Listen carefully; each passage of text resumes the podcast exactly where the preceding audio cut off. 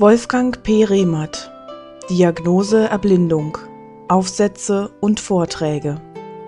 Mit einem Nachwort einer Betroffenen und zwei Gedichten von Konrad Gerohl gelesen von Anja Winkler.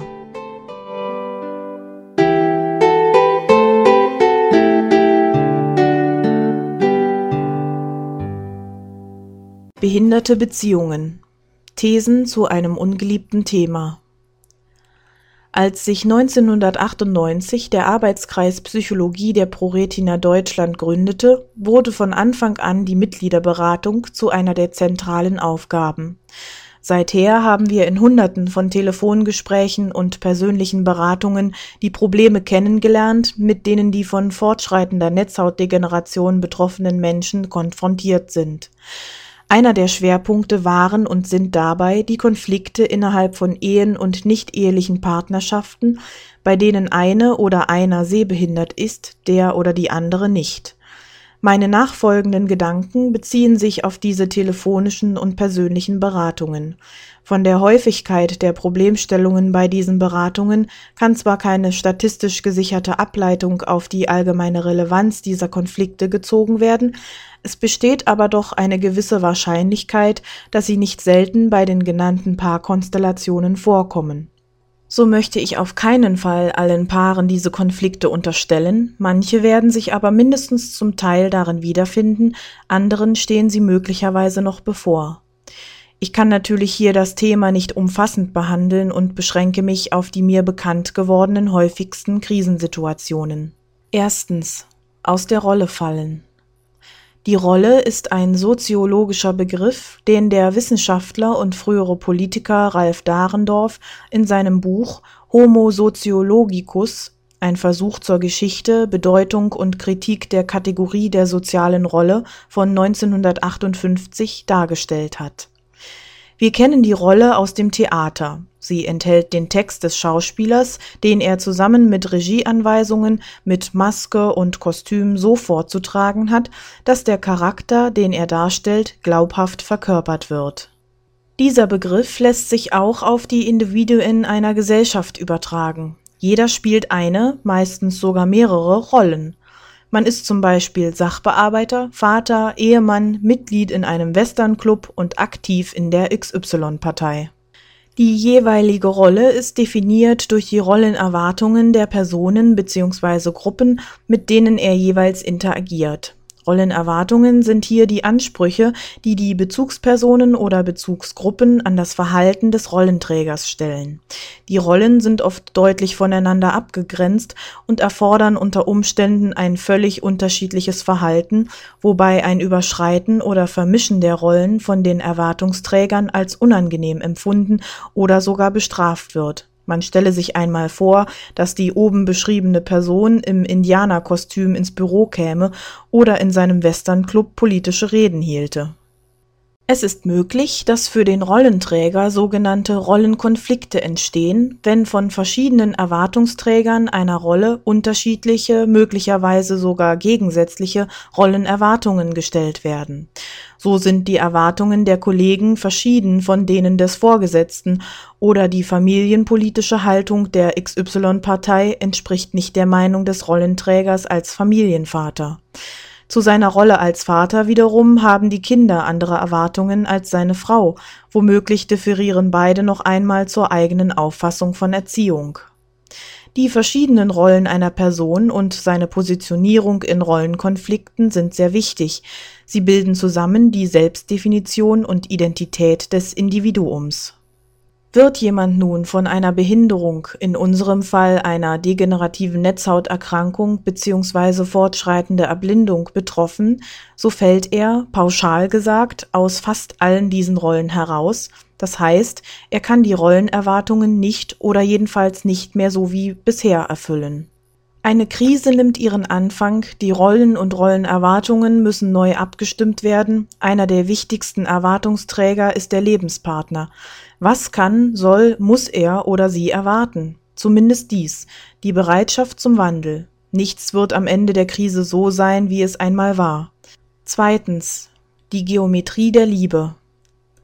Es ist versucht worden, den Charakter einer Paarbeziehung zu beschreiben, um Voraussagen machen zu können, ob die Beziehung eine Chance auf Dauerhaftigkeit hat.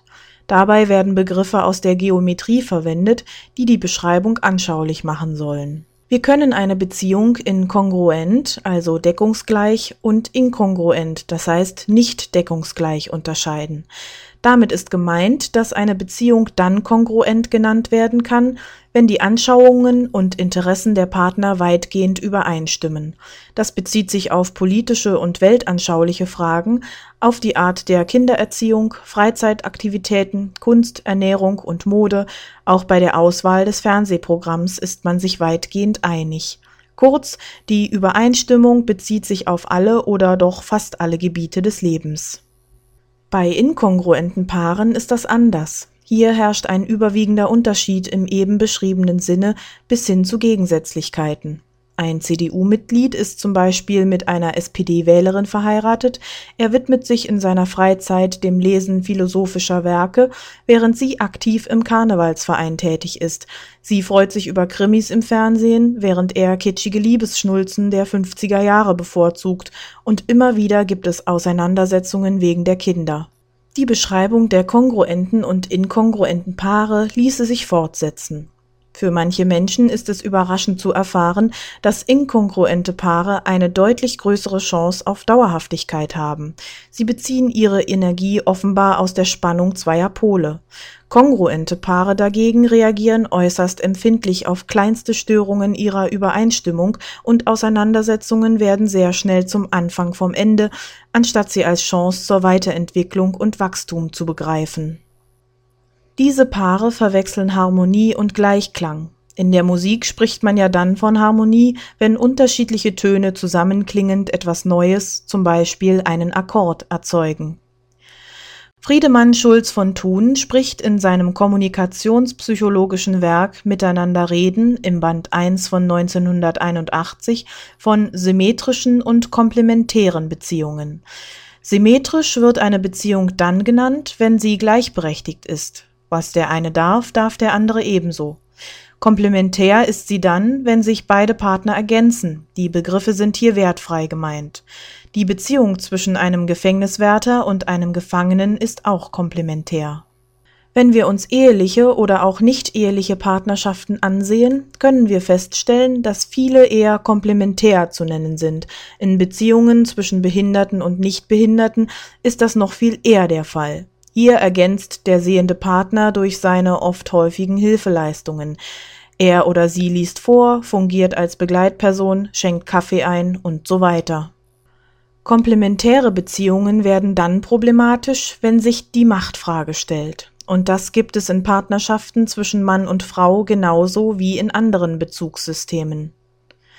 In einer Abhängigkeitsbeziehung, wie es zwischen Behinderten und Nichtbehinderten nicht selten der Fall ist, kann es sehr schnell zu Machtspielen kommen. Bewusst oder unbewusst versuchen beide, die Macht zu bekommen oder zu behalten. Weil diese Machtkämpfe nicht immer klar für den einen oder anderen ausgehen, können sie jahrelang, manchmal ein Leben lang dauern. Abhängigkeit ist die Basis dieses negativen Sich-Ergänzens. Selbstständigkeit und Selbstverantwortung sind die Schlüssel, die den Weg zu mehr Symmetrie in einer Beziehung öffnen. Auf den ersten Blick scheint eine symmetrische Beziehung ideal zu sein. In der Realität zeichnet sich eine gute Beziehung durch den flexiblen Umgang zwischen beiden Beziehungsformen innerhalb einer Partnerschaft aus, wobei sich beide die Freiheit der Eigenverantwortlichkeit zugestehen ohne sie zum Gegenstand von Machtspielen verkommen zu lassen. Drittens. In der Falle. Bei Menschen, die ohne Bewusstseinsarbeit in ihrer Partnerschaft leben, kann die Beziehung ein Konglomerat aus Projektionen, Bedürfnissen, Erwartungen, triebhaften Neigungen, Besitz und Machtansprüchen sein. Dies äußert sich dann bei Krisen in Form von Angst, Panik, Wut, Traurigkeit, Eifersucht, Ärger und Schmerzen. Die Ideale und Erwartungen, mit denen sich das Paar anfangs begegnete, scheinen jetzt illusionär. Manche beißen die Zähne zusammen und hören auf, ein befriedigendes Zusammensein mit dem anderen zu erwarten. Die Beziehung wird anspruchslos, eine Wohn- und Lebensgemeinschaft, um den Alltag gemeinsam besser zu bewältigen. Man organisiert die äußeren Lebensumstände, aber man berührt sich nicht mehr innerlich. Gemeinsames Wachstum hört auf. Die Partnerschaft wird ein außenorientiertes Nebeneinander, kein wirklich inneres Miteinander. Was steckt dahinter? Ich denke, ein wesentlicher Teil ist die Angst vor der Konfrontation mit sich selbst und die Angst, der andere könnte einen wirklich so sehen, wie man ist. Die Krise schockiert uns vor allem dann umso mehr, wenn wir uns große Illusionen vom anderen gemacht hatten. Die Frage ist jetzt, nimmt das Paar die Herausforderung an oder übernimmt die Angst die Herrschaft? Liebe bedeutet auch verständnisvolles, bewusstes Annehmen von Unzulänglichkeiten. Eine Beziehung ist dauernder Veränderung unterworfen. Zunächst einmal müssen wir uns gegenseitig aber annehmen, wie wir nun nach Eintritt der Behinderung sind. In dem Aufsatz RP ist heilbar habe ich in anderem Zusammenhang schon davon gesprochen. Es gibt kein medizinisches Gegenmittel für RP, dennoch können wir durch bewusste Anerkennung der Tatsachen und ihre bewusste Annahme geheilt wieder heil werden und der Behinderung nicht mehr gestatten, uns zu vergiften. Das kann gut mit einem Alkoholiker verglichen werden, dessen erster Schritt zur Heilung der offen ausgesprochene Satz Ich bin ein Alkoholiker ist. Was aber oft in Beziehungen geschieht, ist das genaue Gegenteil bis hin zu der Behauptung, ich habe keine Probleme, wovon der Partner dann allerdings nicht so überzeugt ist. Es ist in einer Partnerschaft sehr wichtig, seine Bedürfnisse anzuerkennen und zu lernen, sie auszusprechen, Oft haben wir davor Angst, weil wir nicht bedürftig erscheinen wollen, jedoch sind es gerade die versteckten Bedürfnisse, die uns den Anschein der Bedürftigkeit geben. Wenn sie nicht offen angesprochen werden, übermitteln wir unsere Wünsche indirekt oder nonverbal. Wie aber sollen wir Hilfe bekommen, wenn wir noch nicht einmal unser Bedürfnis nach Hilfe akzeptieren? Diese Schwäche können wir durch Offenheit in Stärke verwandeln. Die Partner müssen miteinander ins Gespräch kommen, ihre Ängste und Hilflosigkeit ansprechen, denn in der Situation sind beide oft hilflos und haben Angst. Verschweigen oder Verdrängen der Verschlimmerung der Behinderung ändert nichts an den Tatsachen. Die Neuorientierung für beide muss beginnen. Es ist wichtig, nicht nur die rationale, organisatorische Seite anzusprechen, sondern auch Gefühle zu äußern und zu benennen. Das kann Entlastung bringen und ist die Voraussetzung für die Annahme der vorliegenden Aufgaben. Viertens. Die Antwort heißt Verantwortung. Wenn wir unsere Beziehung festigen wollen, müssen wir die Beziehung zu uns selbst aufbauen und festigen. Je positiver das Selbstbild ist, desto liebenswerter sind wir für andere. Wir beanspruchen weniger, weil wir nicht so bedürftig sind. Was meinen wir eigentlich, wenn wir zu unserem Partner sagen, ich kann ohne dich nicht leben? Zeigt sich darin nicht auch die Sehnsucht nach dem verantwortungsfreien Leben eines Kindes, das in völliger Abhängigkeit von der Mutter bzw. den Eltern oder anderen Bezugspersonen lebt? Bewusstes Annehmen von Verantwortung für sich selbst ist aber der Schlüssel für die Chance beider Partner, ein glückliches Leben zu erreichen. Dann werden auch keine kleinlichen Kämpfe darum geführt, wer Recht oder Unrecht hat, denn jeder weiß, dass er oder sie für sich selbst allein verantwortlich ist. Wenn unsere Sehbehinderung so zugenommen hat, dass sie kaum oder gar nicht mehr verleugnet werden kann, wird die Angst unser ständiger Begleiter. Angst vor völliger Erblindung, Angst vor dem Alleinsein als Behinderte nach dem Scheitern unserer Beziehung, Angst vor dem Zusammenleben mit einem behinderten Partner. Was ist das Charakteristische dieser Angst? Es ist die Angst vor Ablehnung. Die Psychologie hat einmal gesagt, dass der Urgrund aller Ängste die Todesangst ist, aber wenn wir diese Aussage genau betrachten, steckt auch wieder die Angst vor Ablehnung dahinter. Der Tod erscheint uns als die Ablehnung durch das Leben selbst zu sein, das uns durch den Tod aus dem Dasein wirft. Was ist gegen Angst vor Ablehnung zu tun? Wir müssen lernen, uns selbst zu lieben, unser Selbstwertgefühl erhöhen und auch nach außen ausstrahlen, dass wir wissen, was wir wert sind. Wir als Behinderte müssen aus der Abhängigkeit vom Partner, in die wir anfangs wahrscheinlich alle mehr oder weniger hineinrutschen, heraus und unsere Selbstständigkeit so weit wie möglich zurückgewinnen. Wir müssen aufhören, unsere Partner und Freunde auf ihre Assistenztauglichkeit hin zu beurteilen und bewusst die Verantwortung für uns selbst übernehmen. Wie das im Einzelnen aussieht und bis zu welcher Grenze der eigenen Belastbarkeit wir dabei gehen wollen, steht jedem frei wenn wir selbstschädigendes Verhalten ausschließen und die Folgen unseres Tuns akzeptieren. Noch ein Wort in diesem Zusammenhang zu den nichtbehinderten Partnern. Es kommt vor, dass sie Probleme mit den Begriffen Verantwortung und Pflicht haben. Ich habe oben schon die Angst vor dem Leben mit einem Behinderten angesprochen. Manche glauben, dass es ihre Pflicht sei, bei dem behinderten Partner zu bleiben, die Verantwortung für ihn zu übernehmen und alles für ihn zu tun. Ich meine, dass es eher die Aufgabe, das Wort Pflicht passt hier nicht gut, des nichtbehinderten Partners ist, den Betroffenen auf seinem Weg zur Annahme der Behinderung und bei der Neuorientierung und Rehabilitation zu begleiten und zu unterstützen, statt ihm diese Probleme abzunehmen, was ihm die Chance zu Selbstwertgefühl, Selbstständigkeit und Eigenverantwortung letztlich nimmt. Dazu gehört auch liebevoll geäußerte, aber offene Kritik und der Hinweis auf Mängel. Wenn beide ohne Hilfe nicht aus der Krise herauskommen sollten, kann psychotherapeutische Beratung oder die Unterstützung einer Selbsthilfeorganisation wie der ProRetina in Anspruch genommen werden. Bringt das alles nicht weiter, ist Trennung bzw. Scheidung eine Option, die ihnen zusteht, wie jedem anderen in unerträglicher Situation auch. Auch dann liegt die Verantwortung für uns Behinderte bei uns selbst. Niemand kann einen Garantieschein auf Problemlosigkeit im Leben vorzeigen. Fünftens. Mit Krisen Freundschaft schließen. Im Nachhinein betrachtet sind die meisten Krisen im Leben Wachstumskrisen und wir haben sie durch die Annahme der Aufforderung des Lebens, nämlich zu wachsen, schon einige Male erfolgreich bewältigt. Geburt, Trennung, Einschulung, Pubertät, erster Liebesschmerz, Beginn der Berufstätigkeit, die Reihe ließe sich noch erweitern, alles dies waren Krisen, die wir meistens ganz zufriedenstellend gemeistert haben. Wir mögen Krisen nicht besonders, vielmehr erleben wir sie zunächst als unerträgliche Belastung.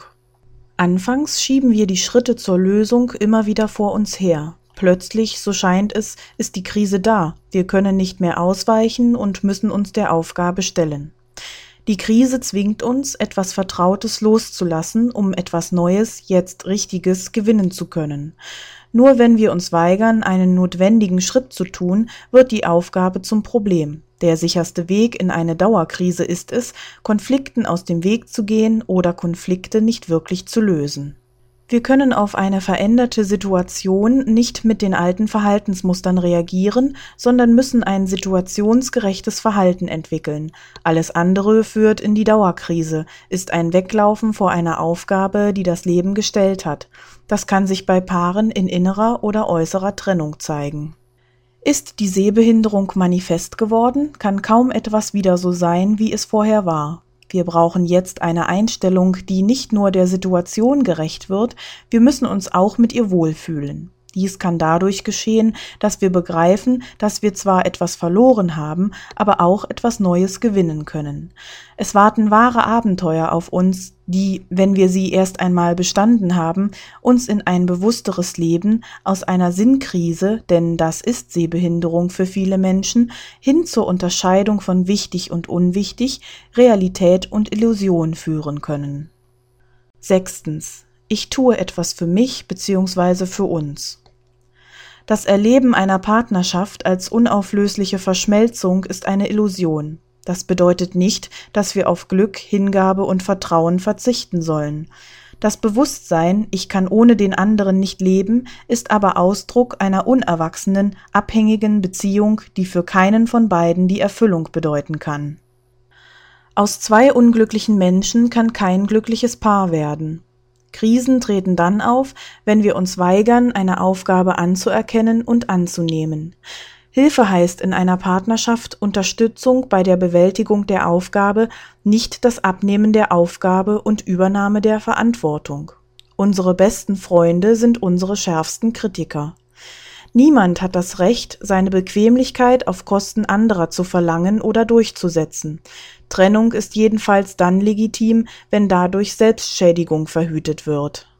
Für beide gilt, seien Sie sich selber Ihr bester Freund, seien Sie wirklich gut zu sich selbst, so tun Sie etwas für den wichtigsten Menschen auf der Welt, denn es geht um nicht mehr und nicht weniger als um Ihr Leben.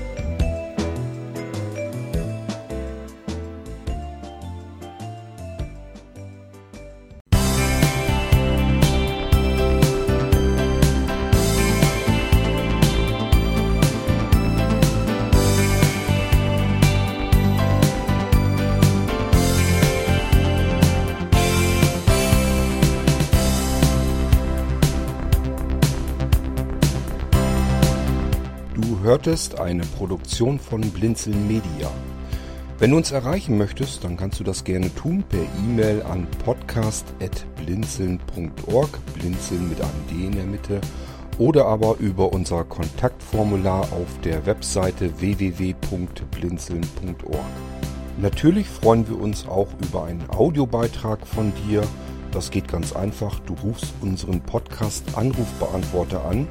Der hat die Telefonnummer 05165 439 461. Und wenn du aus dem Ausland anrufst, einfach die voranstehende 0 gegen die 0049 für Deutschland austauschen. Gern kannst du auch die WhatsApp-Gruppen von Blinzeln benutzen. Dazu findest du Informationen auf unserer Webseite http whatsapp.blinzeln.org. Wir hoffen, dass du eine kurzweilige Zeit mit diesem Podcast hattest und freuen uns schon darauf, wenn du auch beim nächsten Mal wieder mit dabei bist.